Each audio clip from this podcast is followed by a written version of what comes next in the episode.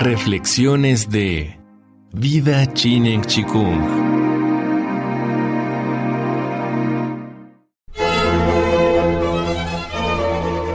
Vida Chinen Chikung presenta El bebé es un mamífero. Serie basada en el libro del mismo nombre de Michelle Odam. Prólogo del conocimiento a la nueva conciencia.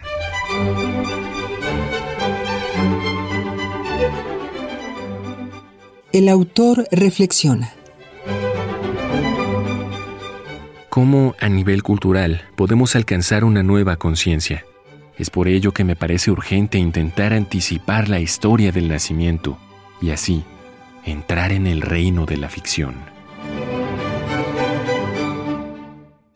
Entrar en el reino de la ficción.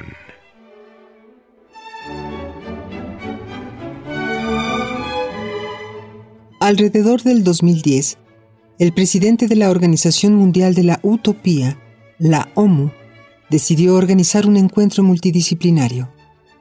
Esto se dio debido al incremento anual de nacimientos por cesárea. Asistieron connotados científicos e investigadores así como la presidenta de la Asociación para el Nacimiento con Amor, ANCA, y la presidenta de las comadronas. La temática abordó la importancia de cómo aumentar los partos naturales. Se habló del cóctel de hormonas de amor que la mujer segrega durante la siguiente hora del nacimiento, llamado período crítico, ya que es un vínculo entre madre y bebé que jamás se repetirá.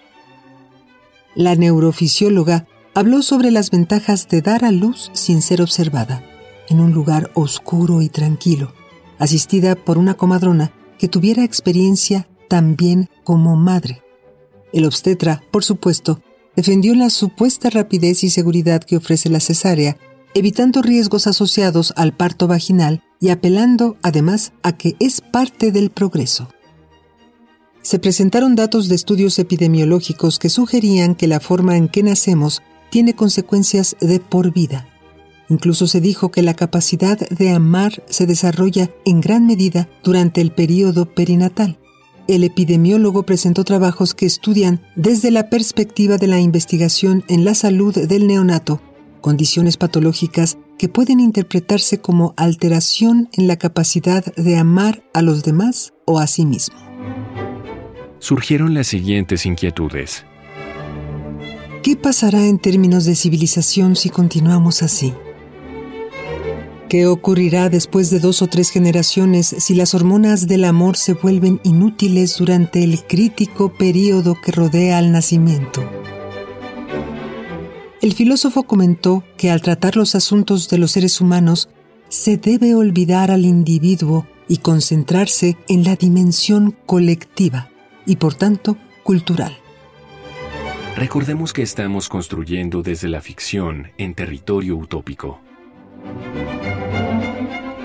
Hoy, en enero de 2031, estamos en disposición de presentar valiosas estadísticas relativas a un proceso de transición que comenzó alrededor de 2024, dijo el presidente de la ONU.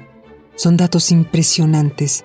Los índices de mortalidad perinatal son igual de bajos en todos los países con un nivel de vida similar.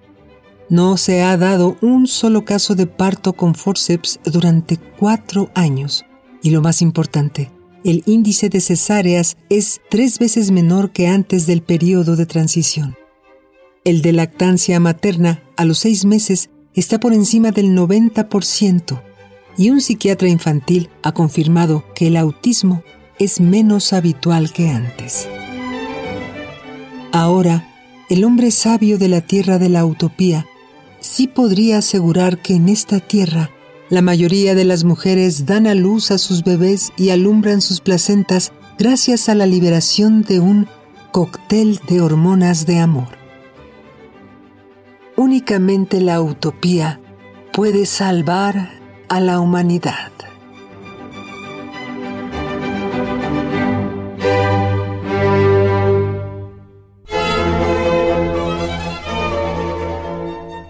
Vida en Chikung presentó El bebé es un mamífero. Serie basada en el libro del mismo nombre de Michelle Odam. Viva Chinen Chikung. Todo es posible.